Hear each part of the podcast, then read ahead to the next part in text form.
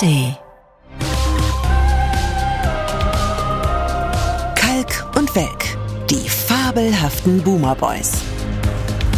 Immer montags in der ARD Audiothek und ab Mittwoch überall, wo es Podcasts gibt. Herzlich willkommen zu einer neuen Folge der Boomer Boys. Und das Tolle ist, Oliver, wenn die heute nur so mittel wird, haben wir eine eingebaute Ausrede. Denn unser Redakteur, der Cedric, die gute Seele, hat Corona. Und er hat schon geschrieben in dem Papier, mit dem wir immer gebrieft werden, alte Männer, die wir sind, dass wir ja. keinen völligen Blödsinn reden, steht schon, falls hier Sachen fehlen oder nicht so doll geworden sind, ich habe Corona. Das Pferd hat auch Corona. Hast du gemerkt, dass ich nicht gewirrt habe? Ja, ich, ich wollte äh, gar nicht drüber reden. Das war heute mein, weder über die Stille äh, noch über das Viren an sich. Das war mein Plan, den du hiermit zerstört hast. Ich hatte, ja, mein Plan, den du damit zerstört hast, war, dass du verblüfft bist mhm. über diese Stille und, und erstmal äh, nicht weißt, was du sagen sollst, weil du sagst, da fehlt mir was. Das ist mir ja, fehlt nichts. Nein. Das ist ja traurig. Mhm. So, ne? Ja, aber egal wie, wir befinden uns in der Corona, in der, in der Rückkehr der Corona-Zeit und somit auch im Wort des Jahres im Krisenmodus. Passt ja. doch beides gut zusammen gleich, oder? Ja, die Worte des Jahres, die Top Ten waren äh, ein guter Spiegel ja. für 2023. Ja. Gewonnen hat Krisenmodus, direkt gefolgt von Antisemitismus und auf Platz drei leseunfähig. Ja, ist, man kann es auch zusammenfassen mit alles Scheiße. alles Scheiße außer Mutti. Genau. Alles Scheiße ist für uns das Wort des Jahres. Kann man ja. Sagen. ja, aber nur schlechte, schlechte, äh, na, äh, schlechte Worte bei den Wörtern des Jahres. Also auch die ganzen anderen zehn. Ne? Ampelzoff, hybride Kriegsführung Regierung, Migrationsbremse, Milliardenloch, Kussskandal, sogar selbst ein, ein Kuss, ein harmloser romantischer Kuss wird Den hatte ich schon Skandal. fast vergessen, das war ich dieser auch. spanische Funktionär, der ungefragt eine Spielerin abgeleckt hat. Ich musste ne? auch überlegen immer, welcher, ja. welcher das war. Aber das ich habe mich echt gefragt, was habe ich denn jetzt wieder gemacht? Aber ich war gar nicht gemeint. aber ist das nicht, es ist aber auch schon ein trauriges Bild, oder? Wenn eigentlich fast alle zehn Worte bei den Wörtern hm. des Jahres alle negativ sind? Man muss auch total aufpassen. Also erstens, die Leute drehen ja durch mit der Zeit. Also yeah. irgendwann wird ja auch Depression ein, ein, ein Massenphänomen. Natürlich kann diese, äh, diese äh, komische Jury nichts dafür, weil ich glaube, die spiegeln einfach das Mediengeschehen des Jahres und dann kommt halt sowas dabei rum. Aber äh, ich feiere jetzt alle Online-Portale, die mittlerweile mit guten Nachrichten dagegenhalten. Gibt's ja alles mögliche Good News und ich weiß nicht, wie die alle heißen, wo nur die positiven Sachen gesammelt werden. Da habe ich erst drüber gelacht, aber eigentlich ist das, glaube ich, fast schon wichtig für unsere Psychohygiene. Ja, das ist wirklich, weil es ist, natürlich ist es wirklich so, wenn du den ganzen Tag immer nur das hörst und wie du eben sagst, wenn Depression zu so einer Alltagsgeschichte wird und man mhm. das eben auch die wirkliche, echte klinische Depression, die einfach eine ganz böse Geschichte ist, dann natürlich eben so zu, was macht, wenn, wenn du mal schlechte Laune hast, gleich sagen, oh, ich bin, hab krieg Depressionen und so. Mhm. Man muss sich so mal ein bisschen runterdampfen vielleicht, ne? Absolut. Ein bisschen was Positives. Man ja, und man muss halt selektiv nach ihm gucken. Also ich habe dann äh, auch schon jetzt für die für die letzte Folge heute Show vor der vor der Weihnachtspause habe ich auch mal geguckt, was man findet. Und du findest natürlich was. Das wird zum Beispiel zum ersten Mal in diesem Jahr über die Hälfte des deutschen Stroms aus regenerativen äh, bezogen haben. Das ist eine gute Nachricht. Dass zum Beispiel eine Gemeinde in Bayern jetzt entdeckt hat, dass man mit Gurkenwasser streuen kann. Also statt Salz. Verstehst du? Oh. Einfach das, was du immer wegschmeißt vom, vom Gurkenglas, das ich ist ide das, ideal zum Eis wegschmelzen. Ah. Machst du dir okay. Cocktails da draus normalerweise? Ich mache das der Champagner des kleinen Mannes neben Wurstwasser. Wurstwasser und Gurkenwasser. Mmh, ja. Da eine schöne Bohle draus machen. Ja. Aber okay, wenn man damit, kann man mit Wurstwasser auch, hast du das auch schon probiert? Da ist ja auch wahrscheinlich Salz drin, zwangsläufig. Ja, Musst du mal ausprobieren. Ist eigentlich recht clever. Dein Wurstverbrauch ist ja relativ hoch. Vielleicht kannst du damit halb Zehlendorf enteisen. Das heißt, du kaufst einfach so 100 Gläser Gurken oder vielleicht eben oder oder Bockwürste. Mhm. Dann kannst du damit schön den Weg äh, sauber machen, wenn es schneit. Ja. Musst aber auch ein paar Monate dann die Gurken fressen. Richtig. Das ist der Nachteil. Und apropos Gurke, noch eine ja. gute Nachricht, die ich auf dem Portal gefunden habe. Zum ersten Mal überhaupt wurde in diesem Jahr staatliche Förderkohle freigegeben für die Erforschung eines Verhütungsmittels für den Mann. Ah. Mhm. Und, und, und wie geht das? Also, weil, weil du Gurke Schere wahrscheinlich, keine Ahnung. also, du weißt auch noch nicht wie. Also, nein, nein, ich habe nur, also, ich habe nur, da habe ich nur die Schlagzeile gelesen. Also, was wird ja zu Recht immer beklagt? Alles, was so hormonell mhm. eingreift, bezieht sich ja bis jetzt nur auf äh, Frauen und bei Männern, klar, Kondom, aber darüber hinaus ist ja noch nie was gemacht worden und natürlich ginge das theoretisch auch und jetzt wird zum ersten Mal mit staatlicher Förderung geforscht. Ah, das ist ja, das ist ja wirklich mal ganz interessant. Ja, stimmt. Warum auch eigentlich nicht? Müsste ja auch eine Möglichkeit geben. Klar. Wie du mal die kleinen frechen Spermien, sage ich mal, jetzt in, in, in Schlummermodus packst. Ja. Vielleicht einfach nur so für eine gewisse Zeit. Aus den. Wild, aus den Wildpferden Ackergäule machen. Das so, muss ja ne? gehen. Guck, wir sind wieder bei den Pferden. Scheiße, Das wollte ich nicht. Und du warst es, der es Diesmal war angab. ich's. Da, selber schuld. Ohne Not. Ich ja, es ist ein, ein Krisenjahr und äh, natürlich reißen die entsprechenden Schlagzeilen nicht ab. Ähm, die nicht ganz unwesentliche Frage, ob wir demnächst noch eine Regierung haben, stellen wir hier mal hinten an. An diesem Montag wissen wir es zumindest noch nicht, wenn wir aufzeichnen. Was wir wissen, die nächste PISA-Klatsche, Oliver. Ja, bleiben wir also mal bei Wort drei der Wörter des Jahres, leseunfähig. Mhm. Da nähern wir uns nämlich dem schlechten Abschneiden in der PISA-Studie. Ja, der erste PISA-Schock über 20 Jahre her und an dem neuen schockierenden Schock ist ja original gar nichts überraschend, weil wir in den letzten Jahren auch nichts wirklich anders oder besser gemacht haben. Aber natürlich unser Selbstbild wird immer mehr äh, erschüttert. Ne? Also jetzt wieder in Mathe, Lesekompetenz und Naturwissenschaften nochmal, nochmal verschlechtert.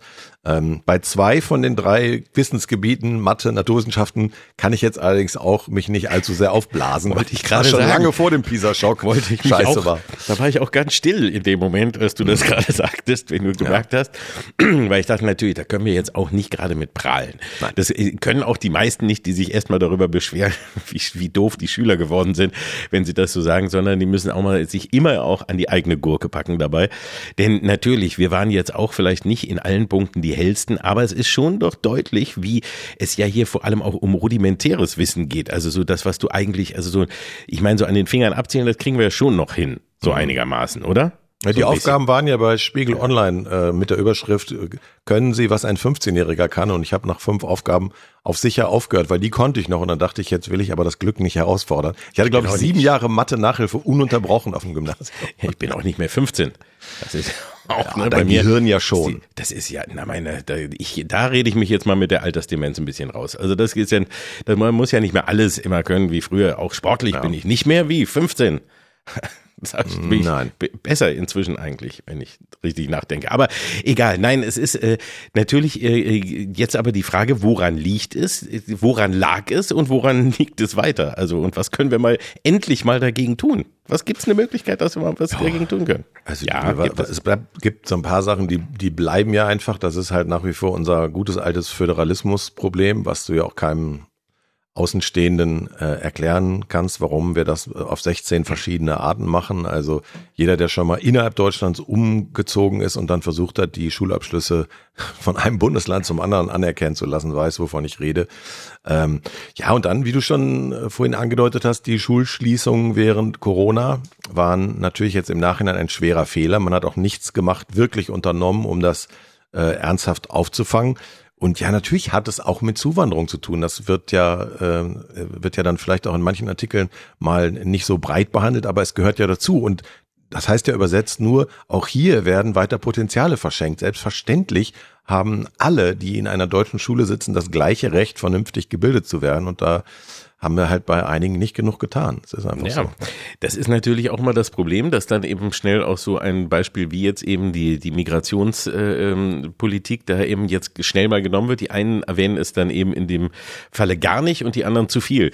Und genau die Mitte ist wie immer richtig, denn natürlich, du musst äh, dich irgendwie darum kümmern, dass auch die Schüler, die aus anderen Ländern jetzt dazukommen, äh, dem Unterricht folgen können und dass die anderen dabei nicht äh, hinten anbleiben. Aber im Moment ist es ja so, dass man sich sowieso bei allem immer fragt, das haben wir ja auch schon äh, des Öfteren hier bei uns getan, was ist, wohin das Schulsystem steuert und was auch mit den Schulen passiert. Also wir sind- Digitalisierung wir sind- ist nicht noch, die Schulen sind marode, was, was, also es, es wird ja immer Ja, die, die, die, die Schulklos, äh, wo man ohne Machete gar nicht mehr hingehen möchte, weil da irgendwelche Tiere wohnen, die man nicht treffen möchte, sind ja nur ein Teil der Medaille. Aber insgesamt muss man sagen, wir sind einfach verdammt nochmal darauf angewiesen, dass alle Kinder einen vernünftigen Abschluss kriegen. Äh, Also da- das kann man ja auch sogar ganz egoistisch betrachten. Wenn mir die Kinder egal sind, äh, wenn mir meine Kinder und Enkel, die ich noch nicht kenne, egal sind, wirklich auch nur mit dem ganz egoistischen Blick auf den Wirtschaftsstandort ist es ja kompletter Irrsinn, das alles zu verschenken, was da an Potenzial liegt. Wir sind ja, wir sind ja total behämmert, dass wir da nicht mehr draus machen, wirklich. Ja, und ich möchte da auch immer wieder die FDP zitieren, ne? also Christian Lindner, der ja immer sagt, ja, die meisten Probleme, die wir haben, sei es Klimakrise oder ähnliches, werden sich sowieso von selber lösen,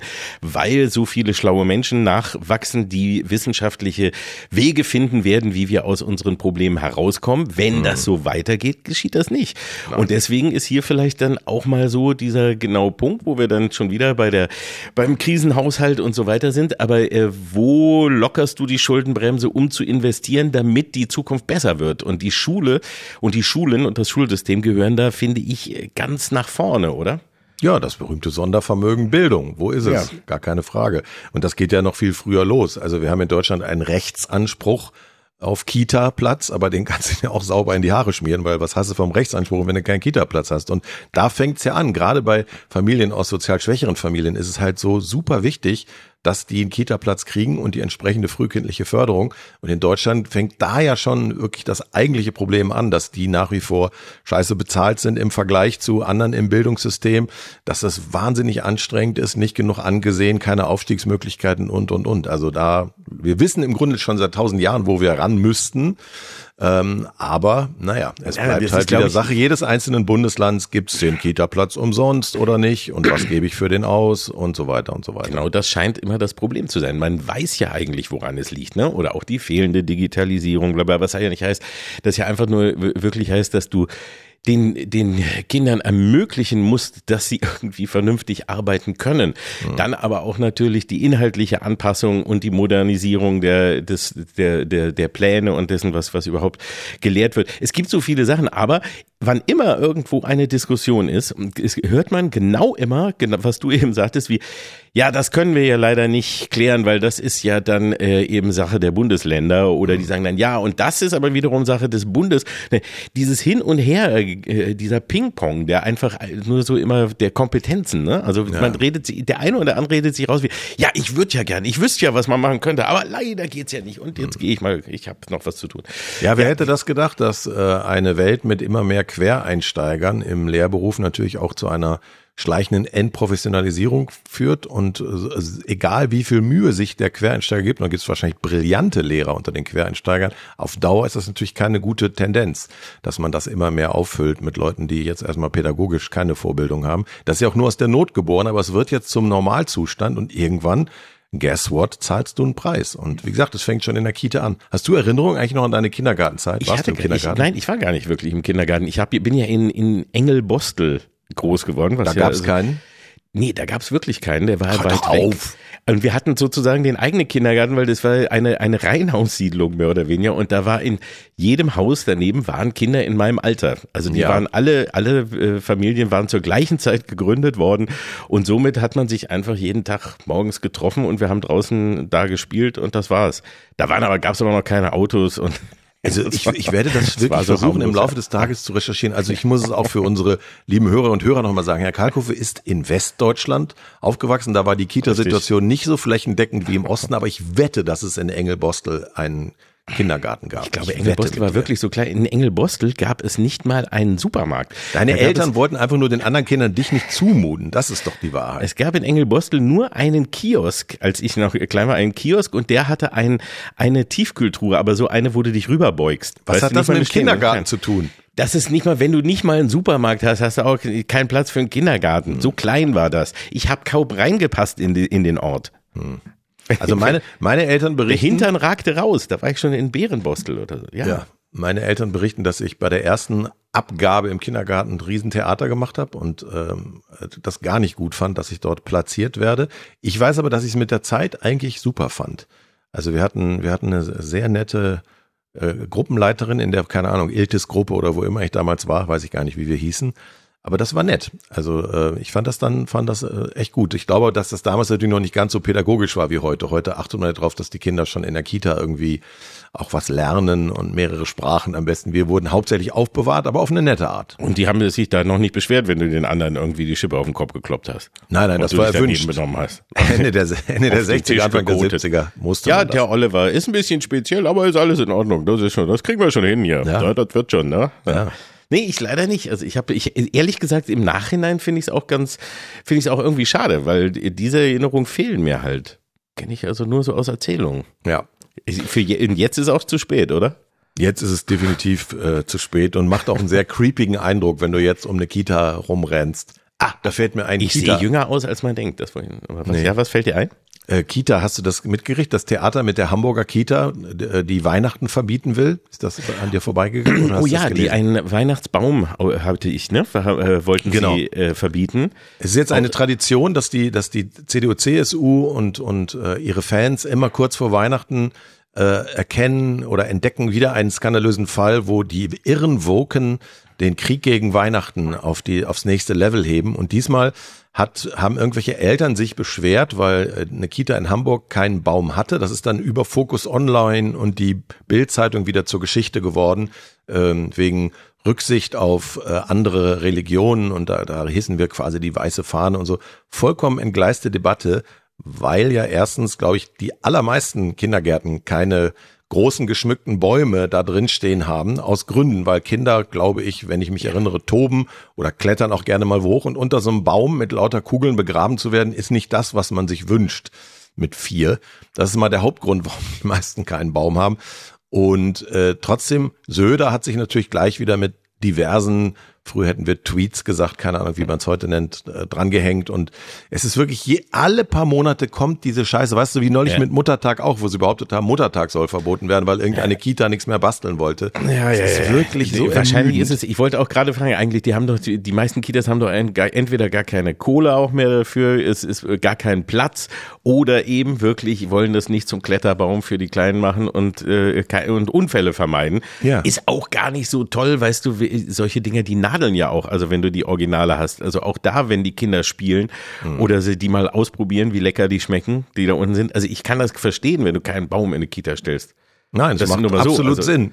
Ja, aber auch aus nicht woken Gründen, sondern einfach auch nur aus logischen Gründen. Aber die kriegen jetzt trotzdem Hasspost und Drohung ja. dank Söder und Co. Also das aber ist auch eine jetzt schon eine schöne Vorweihnachtstradition, dass irgendeine Kita in dem Fall hat wohl irgendein Mitarbeiter den Fehler gemacht, in einem Antwortbrief an irgendwelche fragenden Eltern zu sagen, dass sie auch irgendwie keine Religion sich ausgeschlossen fühlen soll oder so ähnlich. Und dann ging der Shitstorm ja. los. Aber in Wirklichkeit hat kaum eine Kita einen geschmückten Baum. So, das ist dann vielleicht eben, du hast, weißt du, das ist dann der Fehler, du hast keine Kohle Schule als Kita, willst dich so entschuldigen, sagst ja und außerdem ist es ja auch eigentlich ganz gut, wenn man das, ja, schreibst du das so, so rein und zack, bist du in der Bild, weil der Söder sofort wieder zugeschlagen hat. Gibt's denn jetzt in Bayern wenigstens in den Kitas eine Baumpflicht? Ja, natürlich. Eine christliche Baumpflicht, ja. das ist ja, ne? Gibt auch eine Schmückpflicht. Du musst auch, wenn du an einem Fichtenwald vorbeikommst, musst du alles äh, schmücken, sonst hast du riesen Ärger mit dem Ministerpräsidenten. Ja. Du musst auch Stille Nacht singen, wenn du daran Na, vorbeikommst, an, an, einem Fichtenwald, an einer ja. Fichtenschonung, dann hast du auch christliche, christliche Gesangspflicht.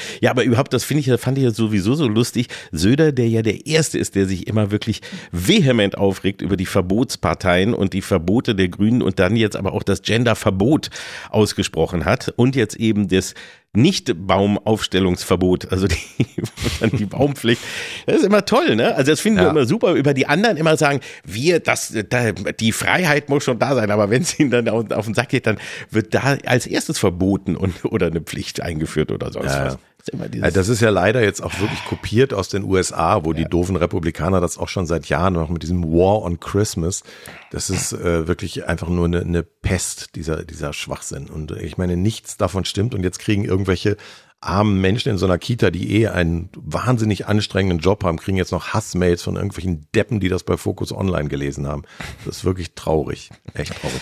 Das so ist Weihnachten nicht gedacht. Nein, nein. Weihnachten ist eher so gedacht, dass sich die Menschen harmonisch zusammenfinden, die Hände reichen und lächelnd Kompromisse finden. Und da sind wir vielleicht, äh, ich, ich versuche gerade einen galanten Übergang zur mhm. Ja. Hast du das gemerkt? Den Versuch habe ich gemerkt, ja. auf jeden Fall. Der war Passt das nicht zu überhören. Hm. Passt das thematisch? ja, so. also das ist jetzt natürlich so, so, ein Thema, wo wir im Gegensatz zum äh, Pisa-Schock, weil äh, doof bleiben wir ja, bei diesem Thema wissen wir nicht, ob uns die Aktualität überholt. Wie gesagt, jetzt, Richtig. wenn wir aufzeichnen, Montag. Sie haben sich gestern äh, wieder getroffen und vertagt auf heute ich glaube, wenn sie in dieser Woche nichts gebacken kriegen in Sachen Haushalt 24, könnte es eng werden für mhm. die liebe Ampel und das ausgerechnet in der Woche, wo die FDP ihren 75. Äh. Geburtstag feiert. Happy Och Mensch, Opa hat Geburtstag you. und dann so birthday. eine schlechte Laune bei der, bei der Feier. Das ja. ist aber auch wirklich ärgerlich, ja.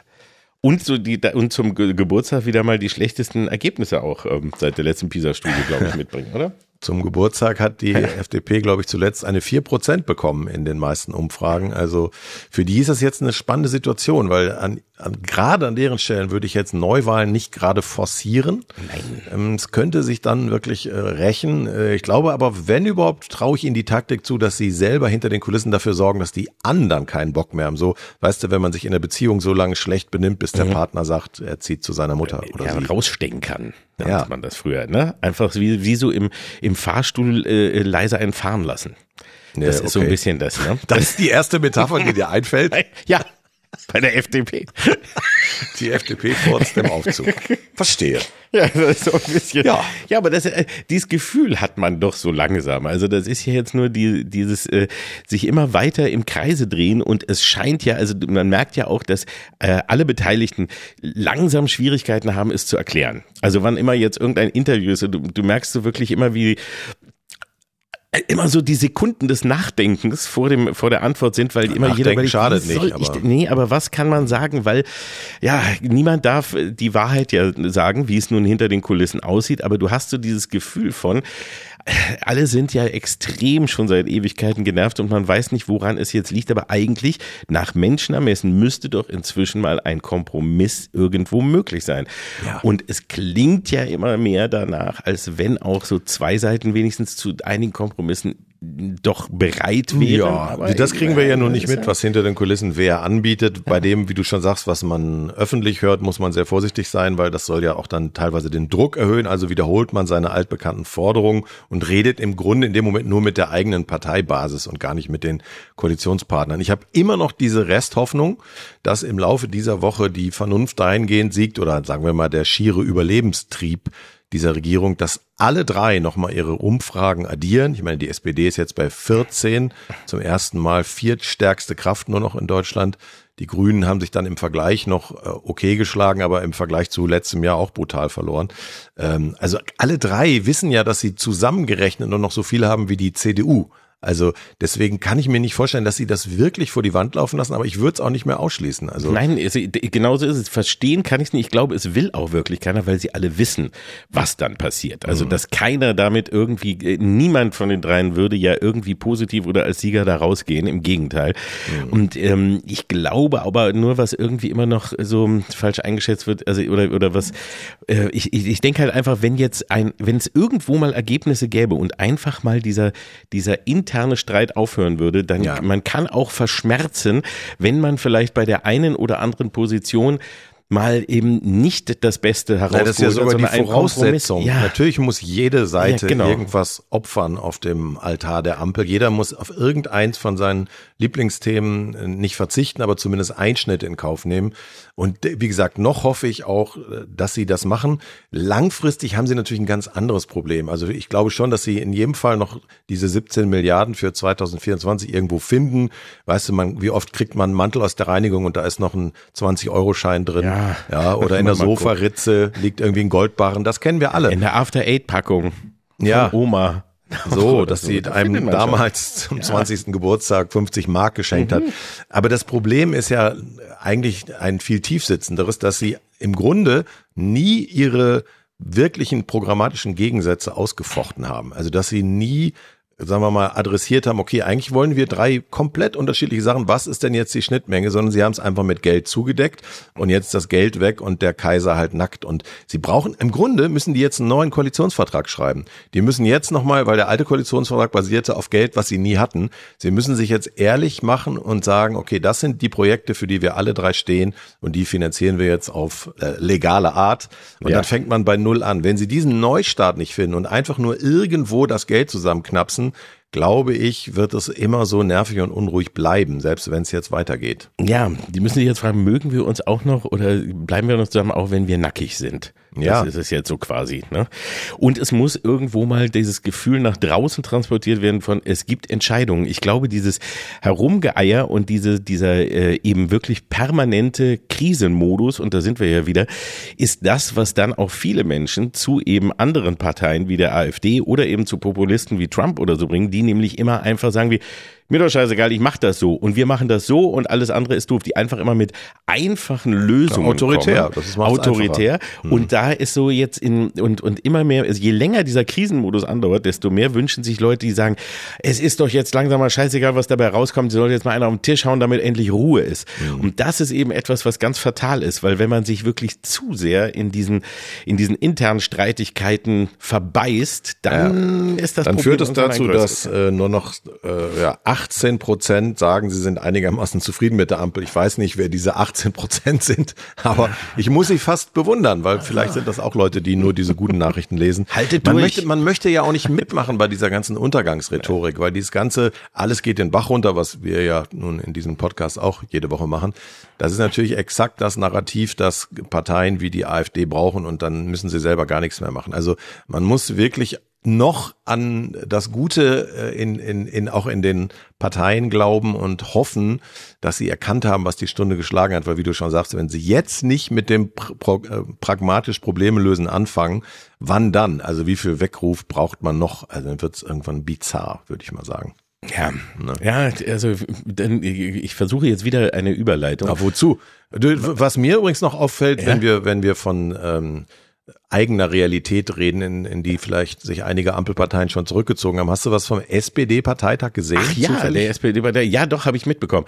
Da habe ich mitbekommen, äh, ähm, dass äh, Scholz richtig emotional für seine naja, Verhältnisse geworden ist erstmal, und die erstmal, Partei erstmal, begeistert hat. Vorher waren alle gespannt, ob er jetzt einen drüber kriegt, ob die Jusos, ob die Partei Linke ihn abstraft. Äh, nix da. Der Mann wurde gefeiert, frenetischer Applaus, Standing Ovations. Ähm, dann hat er eine für seine Verhältnisse okaye Rede gehalten, angeblich mhm. frei, also er hat jedenfalls nicht vom Blatt Stimmt, gelesen. Ohne Zettel, wirklich frei und emotional, also jedenfalls ja. am Ende emotional. Also ja.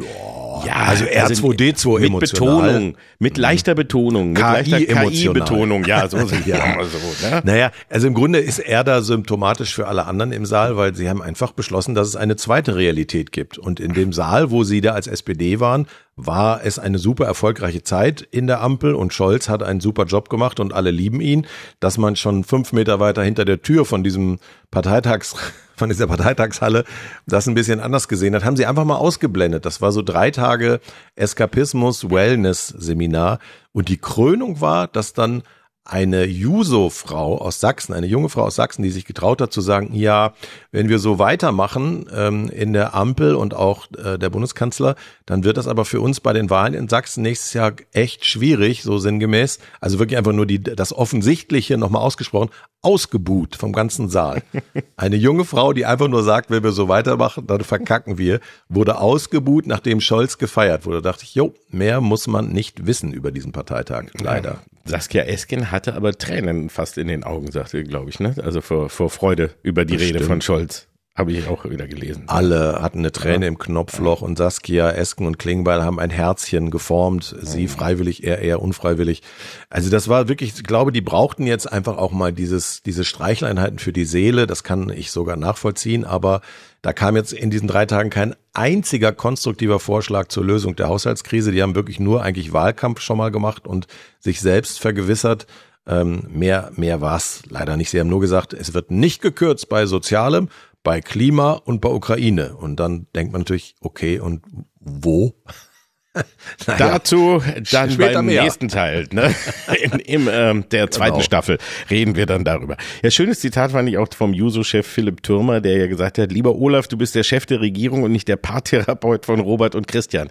Das finde ich auch, fand ich auch ja. sehr hübsch eigentlich gesagt, weil da darauf läuft es ja irgendwie gefühlt immer momentan hinaus, dass du eben genau dieses denkst. Du hast ja immer wieder das Gleiche sagen, wie wir bleiben dabei, alles ist schön und dann gleichzeitig merkst du aber immer in deinem, immer die hinter dir, Mhm. Ähm, streiten sich genauso weiter wie es hört gar keiner auf das, was du da, was du da ja. gerade erzählt hast. Es wird ja. auch keiner wahrscheinlich die Rede da gehört haben.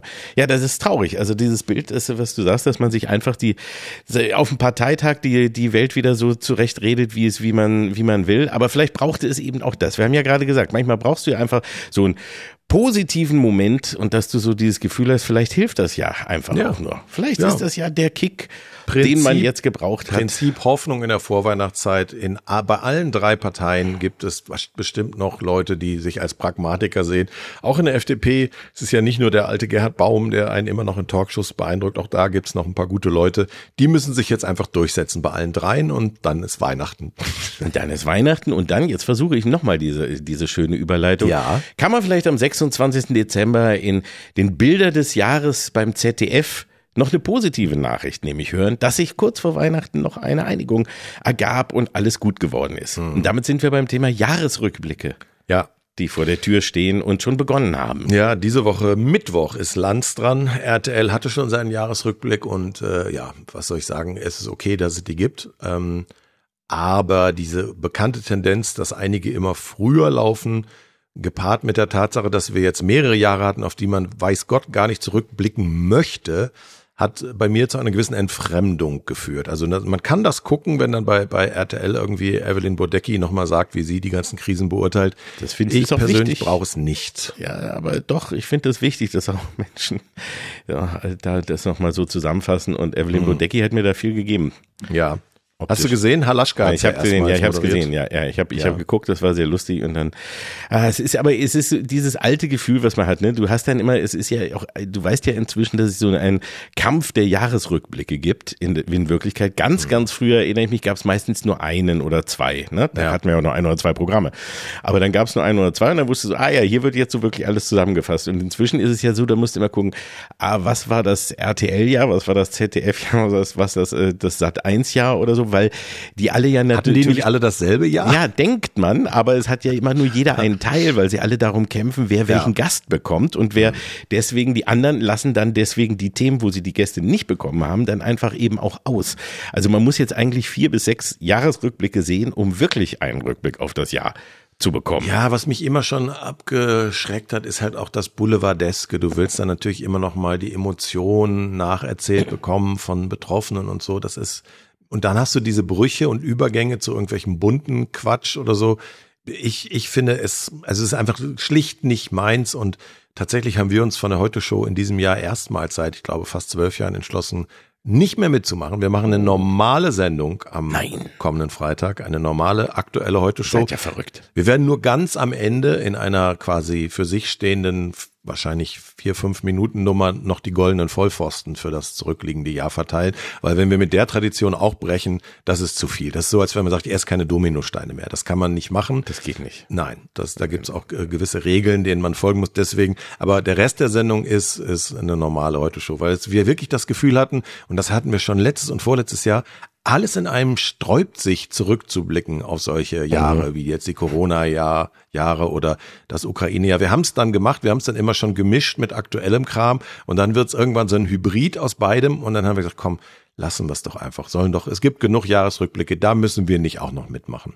Ja, das ist auch vernünftig. Wie gesagt, ne, mal ab und zu einfach sich raushalten äh, ist auch gut. Und eben bei so einem Jahr wie diesem macht es auch Sinn. Ich finde das auch immer so schwierig. Also ich habe zum Beispiel total Angst und warne immer die Leute davor, so zu sagen oder zu denken am äh, Silvesterabend, ne, wie, ach ja, endlich ist es vorbei, Prost Neuer, jetzt wird's besser, weil, weil man muss ja sich einfach nur immer sagen, weißt du, in Wirklichkeit verändert sich leider gerade gar nichts. Das ist nicht so wie, ah, endlich ist das Scheißjahr vorbei, das, sondern nee, es ist die, die Chance, dass das nächste noch viel schlimmer wird, ist eigentlich viel höher. Man muss eigentlich sagen, ah, schade, dass das schon vorbei ist, weil das war ja wenigstens nicht ganz so scheiße wie das, was danach kam. Ja, es ist ja so vor allem hat es sich in letzter Zeit ja eher gesteigert. Es ist ja eher eine künstliche Zäsur, die man ja. da kalendarisch gesetzt hat. Das ist ja wie mit, mit Uhrzeiten oder, oder mit Geld. Alles, wo man sich als Gesellschaft einigt, das sind jetzt irgendwie die Gradmesser.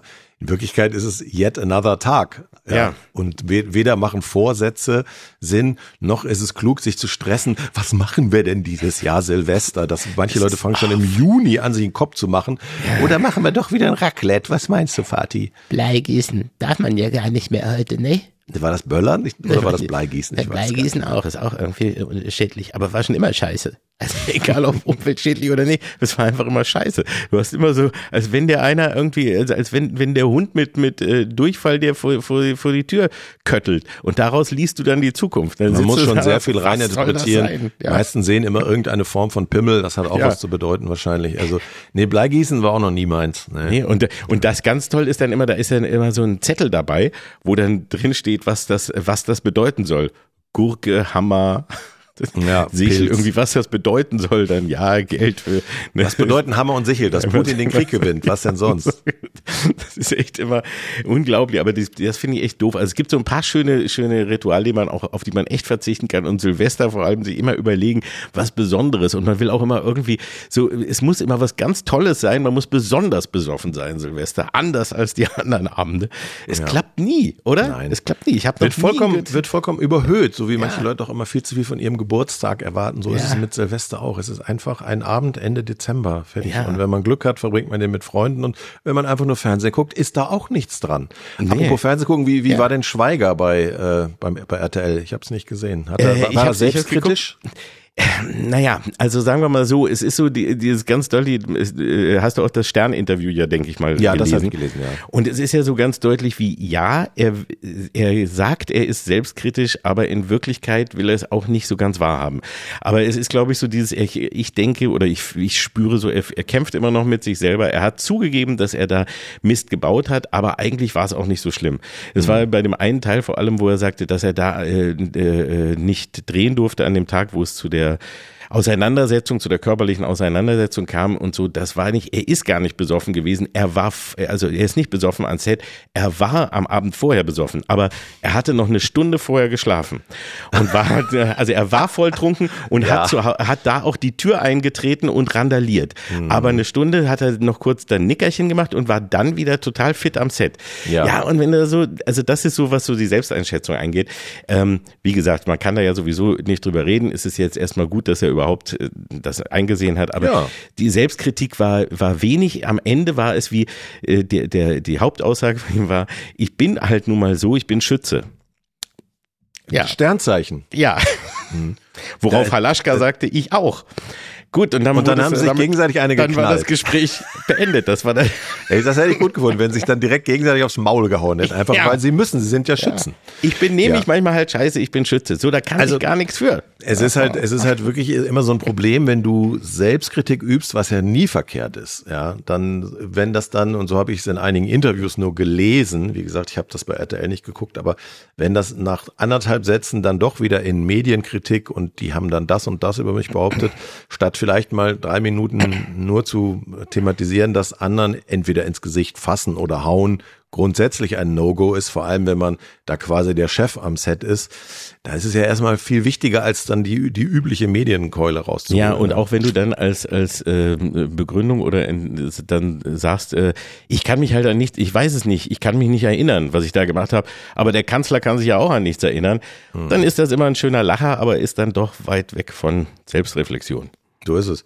Und was ich noch gelesen habe, jetzt, ähm, äh, das ist in dem Papier, was uns der kranke Cedric, klingt jetzt irgendwie so abwertend, nicht der kranke Cedric, der, kranke, der Corona, der Corona erkrankte, der Corona erkrankte Cedric aufgeschrieben hat, dass es wohl in diesem ähm, Jahresrückblick natürlich auch zum Thema Barbie kam ja. und dass es dann ein Barbie Quiz gab ja, und dass man weiß, zum Beispiel gefragt, das fand ich total interessant. Das ist ja, ich erinnerte mich auch noch, dass es Barbies Schwester Skipper mal gab mhm. und das und da wurde gefragt, ob es bei Skipper so war, dass wenn man Skipper in den Hintern gekniffen hat, dass sie dann gelacht hat. War das richtig? Nein, das war die falsche Antwort. Das war die falsche Antwort. War ich aber richtig? Richtig war die und die würde dich viel mehr freuen, wenn du ihren Arm drehst, dann wachsen ihre Brüste. Ja, und ja. das wurde auch gezeigt. Wie die Brüste wachsen?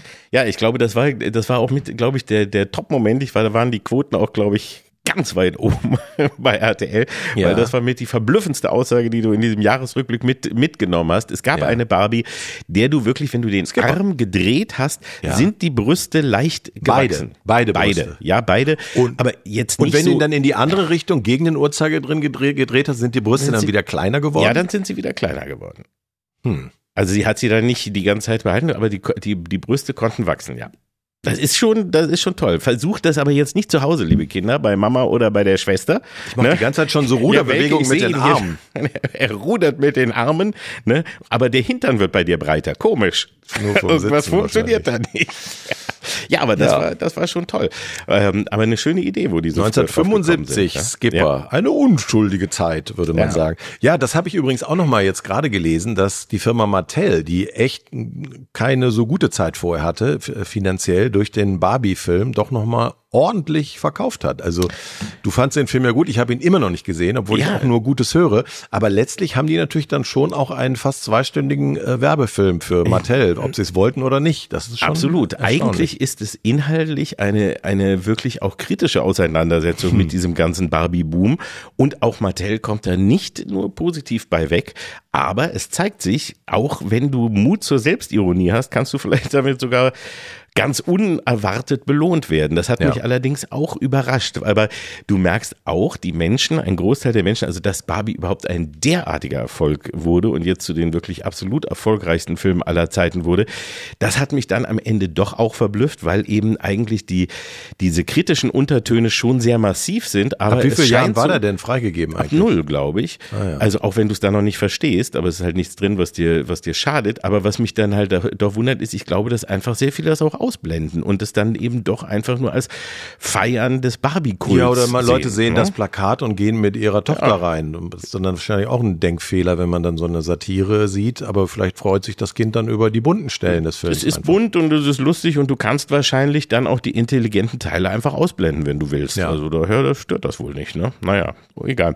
Aber wo wir gerade bei, bei Filmen sind, vielleicht jetzt so zum, zum Abschluss äh, mal ein paar Filmtipps. Die Weihnachtszeit steht ja. ja bevor und deswegen da hat man endlich Zeit, Filme aufzuholen das oder sind, auch Es gibt so wichtige Weihnachtsbräuche. Ja. Das eine ist, dass man der Kita in der Nachbarschaft den Baum klaut oder ihr verbietet, einen aufzubauen. Und der andere Weihnachtsbrauch ist natürlich, dass man mit den Lieben oder alleine einfach mal was wegbinscht, so wie ja. es ja schon in der Bibel steht, glaube ich, an irgendeiner Stelle im Buche Netflix. Und du ähm, hast fleißig vorgearbeitet, habe ich, hab ich nur gehört. Du hast schon einiges geguckt, um uns äh, Tipps zu geben.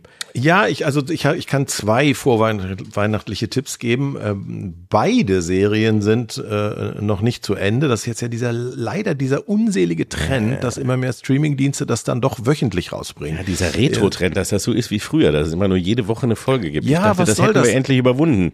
Ich hätte das sonst in zwei Tagen, hätte ah. ich beide Serien bereits äh, weggeguckt, aber aber genau das ist wohl nicht gewollt und ich finde es ein bisschen schade. Also ich kenne auch viele Leute, äh, Pastewka erzählte mir das gerade, dass er bei sowas dann wirklich wartet, bis alle Folgen da sind, weil ihn das ich so auch. nervt. Dass, du auch, ne? Ja. ja. Denn ich also, denke, eins ist Slow Horses, meinst du, ne? Doch ganz genau, Slow Horses. Da warte Staffel, ich nämlich jetzt Staffel 3 und ja. äh, ich bin ja Riesenfan. Ich finde, dass die gerade die zweite ja. Staffel Slow Horse ist mit das Beste, was ich ja. seit langem im Fernsehen gesehen habe. Da sind wir uns einig. Und ich warte aber jetzt deswegen auch, bis die dritte fertig ist, damit ich es wirklich dann an einem Stück genießen kann. Ja. Und sie haben es jetzt, so viel kann ich jetzt äh, äh, spoilern, ohne zu spoilern. Sie haben es auch hier wieder geschafft. Ich kann natürlich noch kein abschließendes Urteil fällen. Die Figuren mag man genauso gerne wie vorher, sind äh, wirklich fantastisch. Und sie haben es wieder geschafft, in diesen ersten drei Folgen, die ich jetzt gesehen habe, mich auch wieder teilweise auf völlig falsche Fährten zu locken, dass ich wirklich auch auf Sachen reingefallen bin, wo ich hinterher dachte, scheiße, warum habe ich das nicht gemerkt? Ja. Warum bin ich da nicht drauf gekommen? Warum habe ich das nicht gesehen? Wieder völlig anders. In der, in der zweiten Staffel ist ja ein sehr straighter Plot, das können wir, glaube ich, nochmal sagen, über ein Flugzeug, das möglicherweise mit einer Bombe auf London zufliegt und das muss verhindert werden. Hier ist es weit komplexer, glaube ich.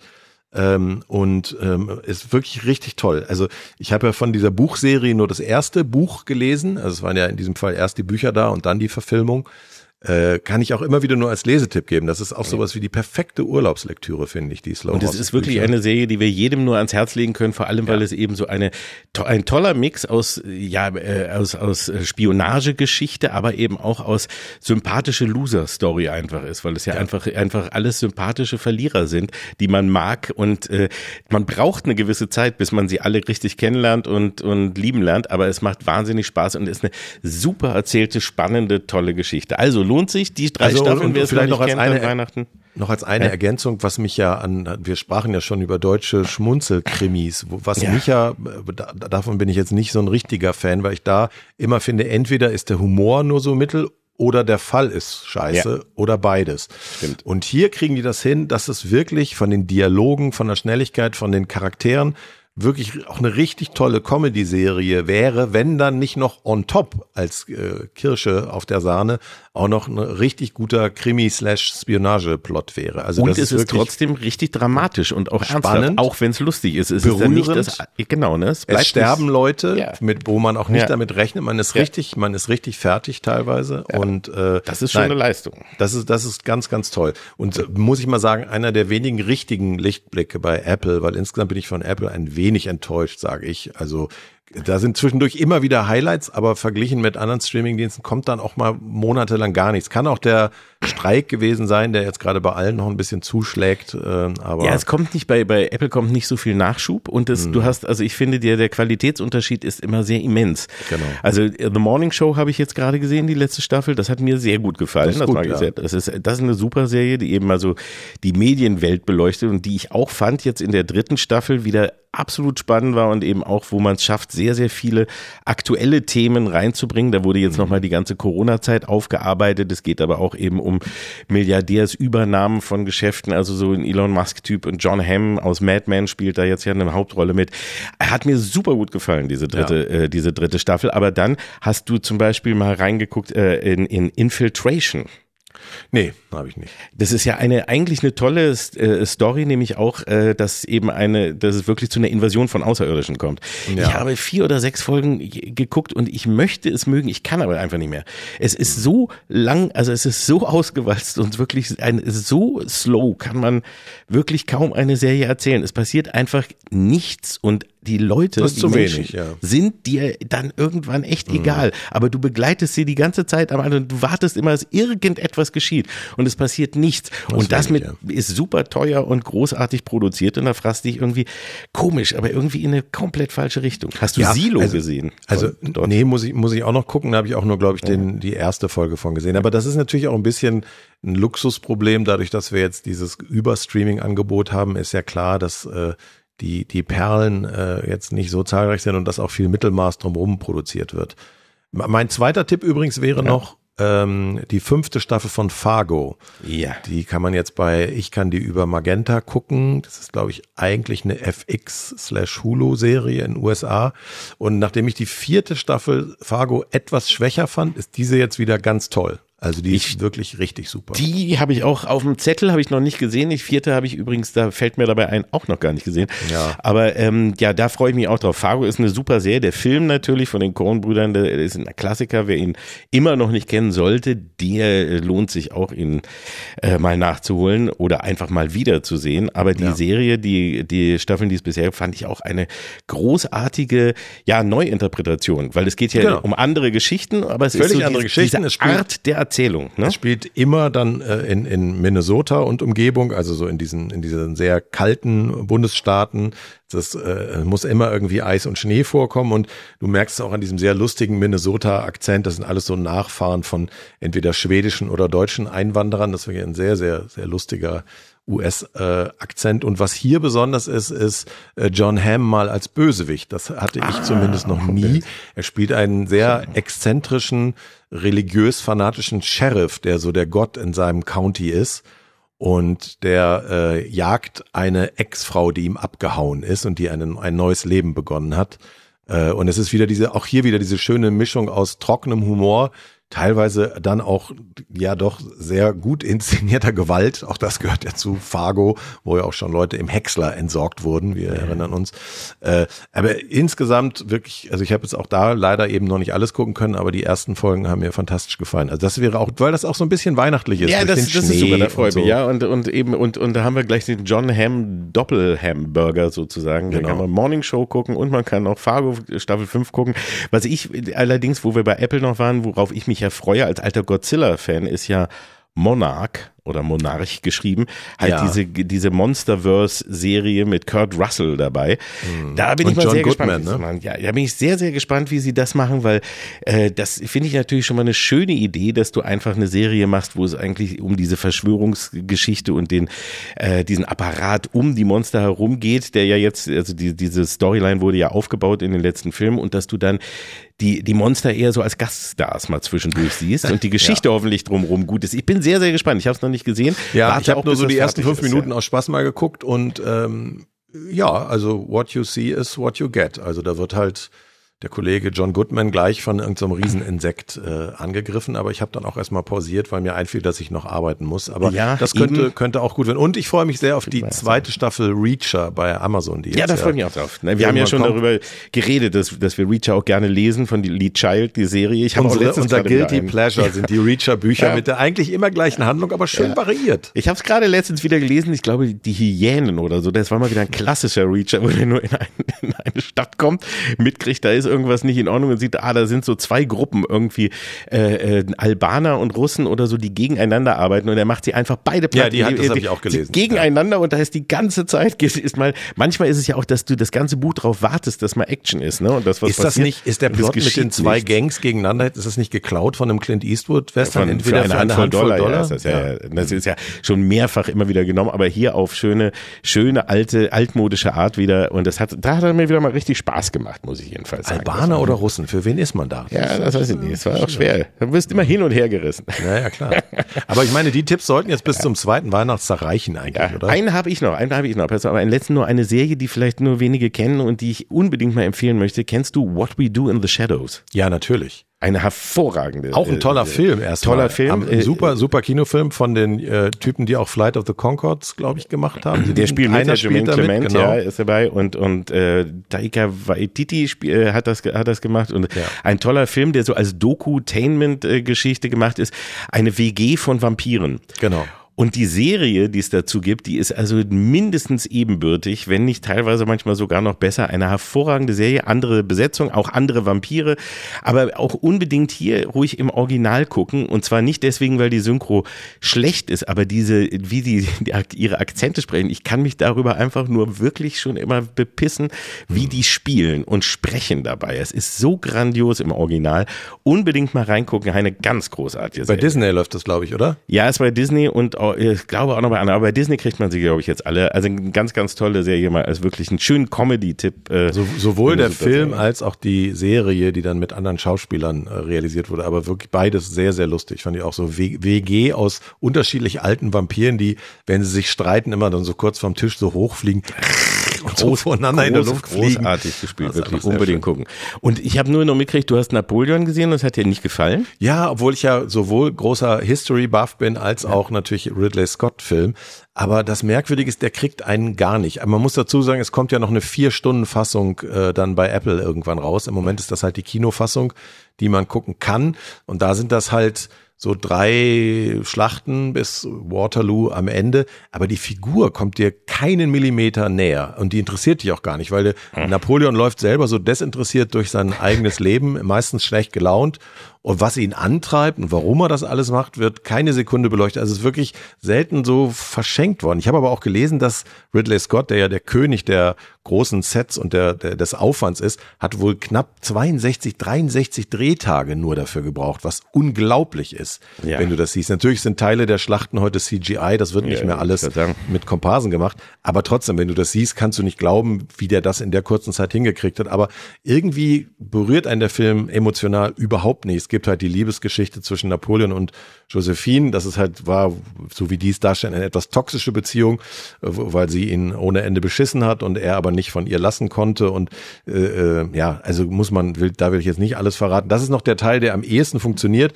aber die Figur Napoleon interessiert dich gar nicht. Also du hm. guckst das, du langweilst dich auch nicht, dafür passiert ja. zu viel, aber es ist einfach kein Film, der dich irgendwie packt und das ist so schade, weil ich habe bis jetzt noch nicht so viele schlechte Ridley Scott Filme gesehen. Nee, das habe ich jetzt auch Robin Hood, den fand ich auch so mittel damals, aber ja, den Rest fand ich eigentlich fast alles ganz gut. Ja, aber du hast jetzt schon, du hast Barbie nicht gesehen und jetzt hast du auch Oppenheimer hast du auch, fandst du auch nicht. Oppenheimer und Napoleon, du bist ja Blockbuster-Beschmutzer. Oppenheimer, ja. ja alles hier so. Ach, Oppenheimer, Op, Op, da habe ich ja schon gesagt, der war einfach, äh, der war einfach für mich eine halbe Stunde zu lang und das, die eine halbe Stunde waren halt alles so Senatsanhörungen, wo man dachte, warte, in welcher Zeitebene bin ich jetzt nochmal? So kompliziert ist Napoleon nicht. Der ist einfach chronologisch erzählt, aber wie gesagt, du kriegst überhaupt kein Gefühl für die Figur und Joaquin Phoenix wirklich, glaube ich, einer der besten lebenden Schauspieler Schauspieler überhaupt. Ja. Findet auch selber keinen so richtigen Zugang zu der Figur. Also der latscht da wirklich durch die Szenen, als wenn er Gast in seinem eigenen Leben wäre. aber da haben wir doch jetzt trotzdem ein paar schöne Tipps gegeben, auch wo, was man vielleicht gar nicht unbedingt gleich gucken muss oder nur wenn man viel Zeit hat oder so ein bisschen Ruhe, ne? Dann kann man ja. sich mal diese langen Blockbuster angucken und also dabei ja statt Spieleabend kann man auch Napoleon gucken. Soweit würde so, gehen. statt Risiko zu spielen oder ja. Stratego, obwohl ne? nichts gegen Risiko. Risiko ist schon geil. Risiko und Stratego habe ich in meiner in meiner Jugend sehr gerne bei. Erobern Sie Kamtschatka. Ja, das hat wirklich immer Spaß gemacht und auch Stratego, wo du einfach immer den, du musst den Spion enttarnen und den und den genau. äh, General finden und so. Also das hat schon echt Spaß gemacht. Ich habe glaube ich letztes Jahr vor Weihnachten mal irgendwann mit meinen Söhnen so sieben Stunden Stunden ähm, Risiko gespielt. Großer Spaß. Und zwar ohne große Mission, einfach einer muss überleben und alles ja. erobern und alle anderen werden platt gemacht. Ist das noch in der, in der Originalversion oder es ist, wurde auch irgendwann geändert in Befreien Sie, ne? Ja, und ja, genau. du ja dann quasi, da war es dann die Expendables-Version oder so. Aber ich glaube, alle Diktatoren der Welt behaupten, dass sie Nachbarländer befreien. Kannst ja mal bei dem Herrn in Moskau nachfragen. Ja, es gibt die russische Risikowache, sowieso eine Spezialoperation. Führen Sie eine ja. Spezialoperation. Eine Spezialoperation. eine Friedensmission Mission zur Friedenssicherung durch, genau. Ja gut, oh. ich denke, damit haben wir jetzt viele schöne Tipps für die Vorweihnachtszeit gegeben. Wir haben auch versucht, ein bisschen Optimismus in die Welt. Naja. Naja, versucht. Gut, Hier auch wieder versucht. versucht. Genau. Aber wenigstens der Versuch, komm. Andere versuchen es ja nicht mal. Genau. Ne? Ja. Beenden wir den Krisenmodus für heute und verabschieden uns bis nächste Woche. Ich bin in der Zwischenzeit, äh, wenn alles gut geht, ja kurz in London. Dann werde ich ein bisschen vielleicht da berichten, wie es in London auf den Weihnachtsmärkten. Ich möchte, möchte, dass du dich selber filmst, wie du zu äh, Madness äh, tanzt. Und, und, das stellen wir dann auf irgendeine noch zu gestaltende Kalk- und Welkseite. Ja, da könnte, ich könnte damit vielleicht dann doch in meinem hohen Alter noch TikTok-Star werden. Wie du zu Baggy Trousers abgehst oder so, das wäre schon lustig. In diesem Sinne, bis bald. Tschüss. Tschüss. Kalk und Welk, die fabelhaften Boomer Boys. Der ARD-Podcast mit Oliver Kalkofe und Oliver Welke. Produziert von Radio 1 und dem SWR. Immer montags in der ARD Audiothek und ab Mittwoch überall, wo es Podcasts gibt.